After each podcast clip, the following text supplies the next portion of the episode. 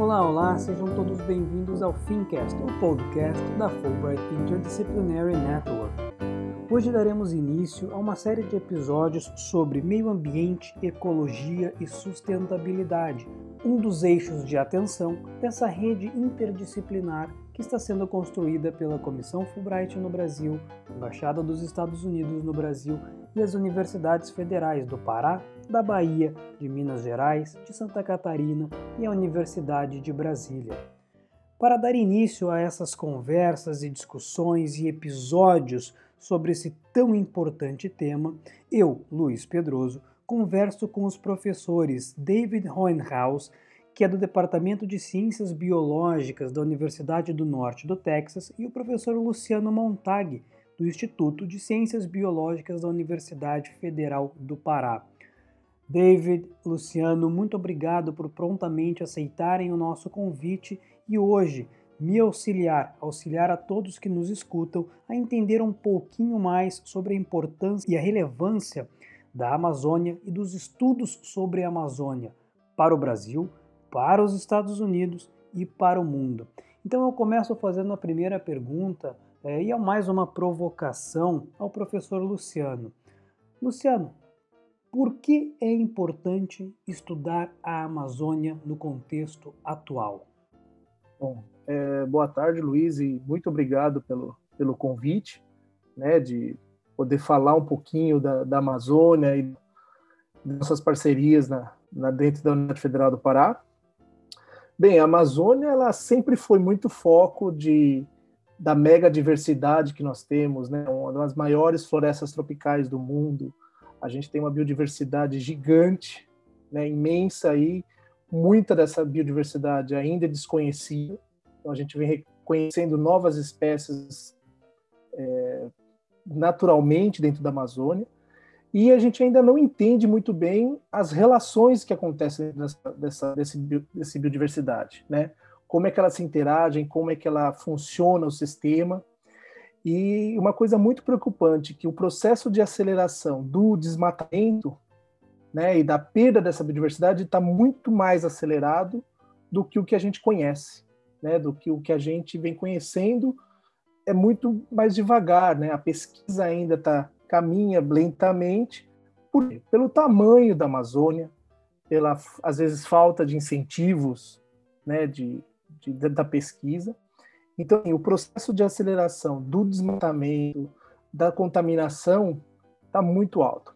Então, assim, a, conhecer esse sistema né, é uma, um desafio muito grande hoje dentro da Amazônia, e ainda mais por causa do aceleramento das, dos impactos ambientais, né? desmatamento, dos, de pesticidas, mineradoras, usinas hidrelétricas, tantos impactos que a gente está vendo hoje na Amazônia e estão afetando desde os riachinhos até os rios maiores. Perfeito, Luciano, muito, muito obrigado. E aí eu já estendo a mesma pergunta ao professor David. Eu, eu concordo com, com tudo que o Luciano uh, falou, tem, tem muitos uh, aspectos aplicados que a gente precisa entender sobre como que a, a ecossistema, diversidade, etc., responde os impactos, né, por exemplo, desmatamento, uh, mudanças climáticas, etc. Uh, também tem outro uh, aspecto interessante,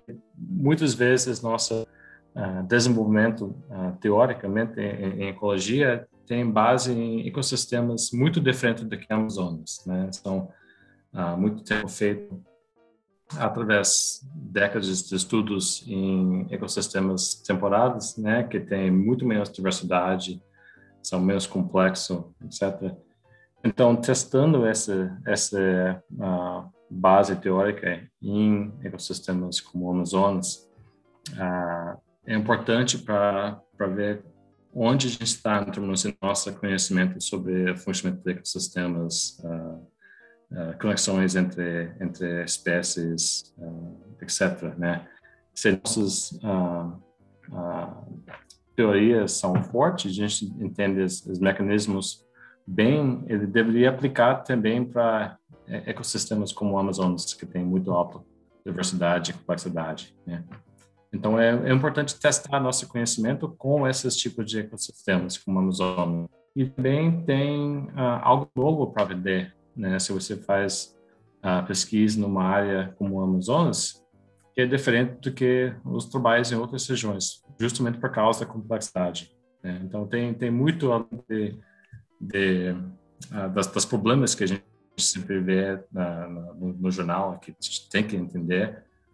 tem tem outro outro aspecto também que para mim é muito interessante muito, interessante, David, e eu acho que a gente vai aprofundar um pouquinho mais essa, essa visão e essa perspectiva no próximo episódio do nosso podcast, quando discutiremos as redes de pesquisa e, e, e o que hoje se pesquisa sobre a Amazônia nos Estados Unidos, no Brasil é, e de forma colaborativa. Mas antes de terminar esse episódio em específico, eu queria fazer uma provocação, tanto para ti quanto para o Luciano, que é que já tocou um pouco nessa questão né, do processo acelerado de desmatamento e as consequências uh, para esse ecossistema da Amazônia.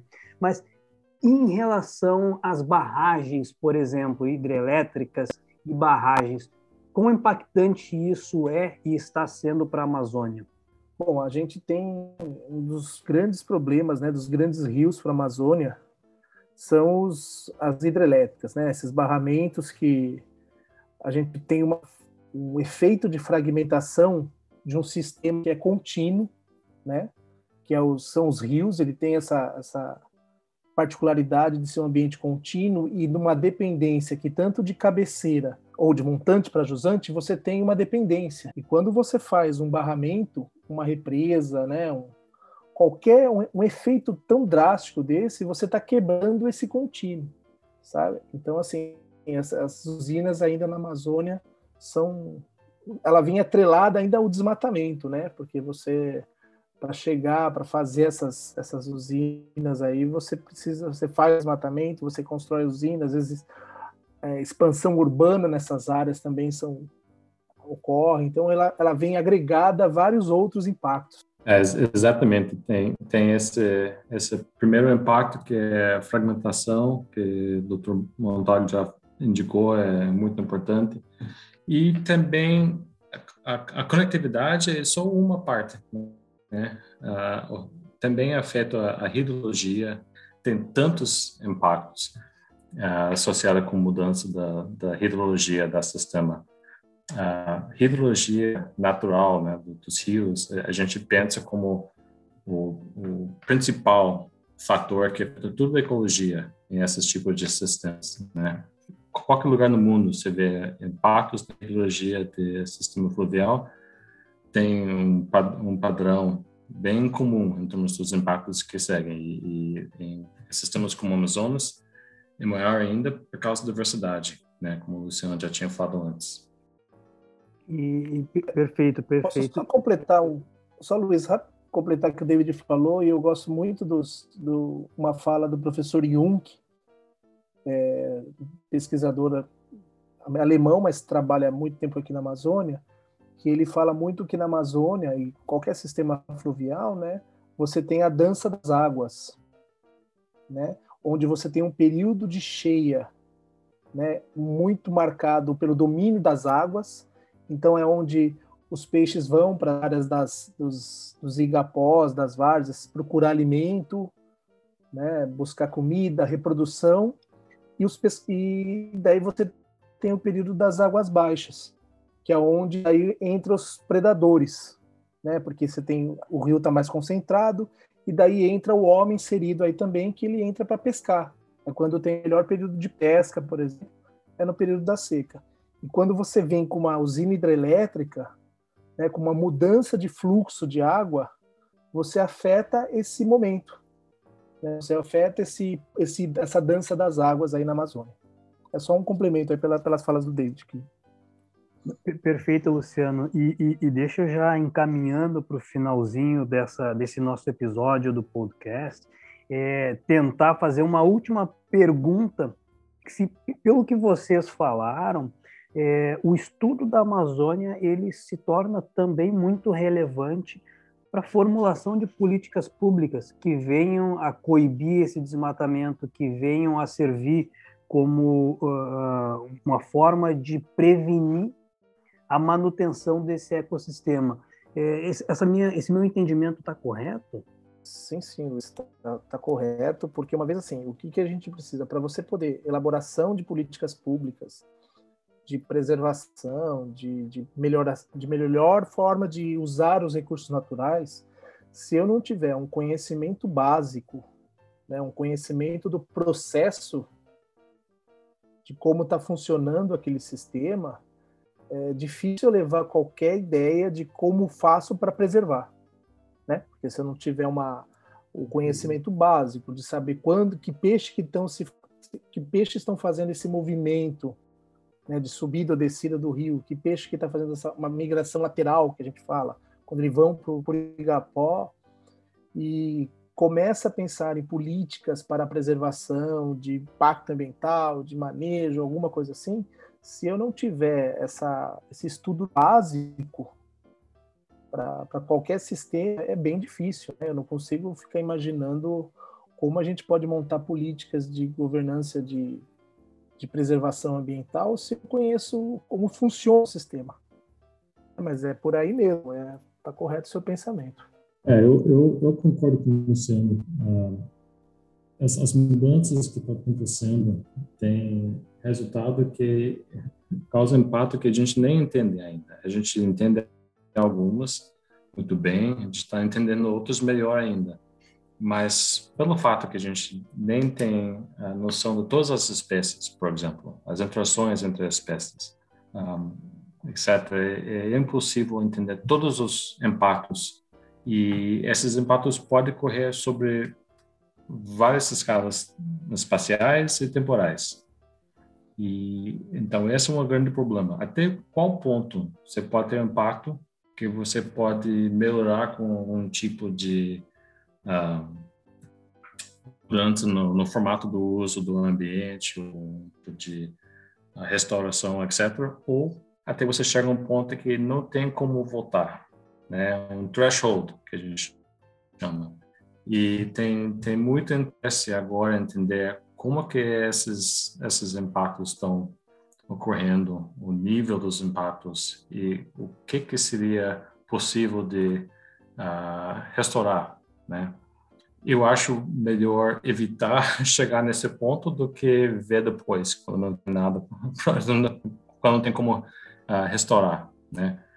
Uh, Amazonas tem tem muito para entender ainda uh, e eu concordo que o aspecto mais importante é, é levantar o conhecimento em termos do, do aspecto público, social e pensar em outras formas de uso em vez de extração. Tem várias outras maneiras, uh, uh, valorizando, por exemplo, serviços do ecossistema, etc., para elaborar nosso entendimento do, do Amazonas e a importância.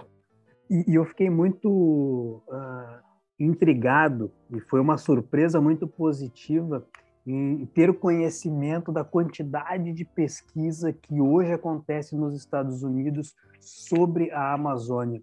E, e esse é o assunto do nosso próximo episódio do Fincast. Professor Luciano, professor David, aqui agradeço a participação de vocês até agora e já convido tanto vocês dois quanto os nossos ouvintes para no próximo episódio do Fincast acompanhar e entender um pouquinho mais disso que já me deixou muito curioso, a quantidade de pesquisa que hoje acontece sobre a Amazônia nos Estados Unidos. Luciano, David, muito obrigado. Obrigado a você. Obrigado, Luiz.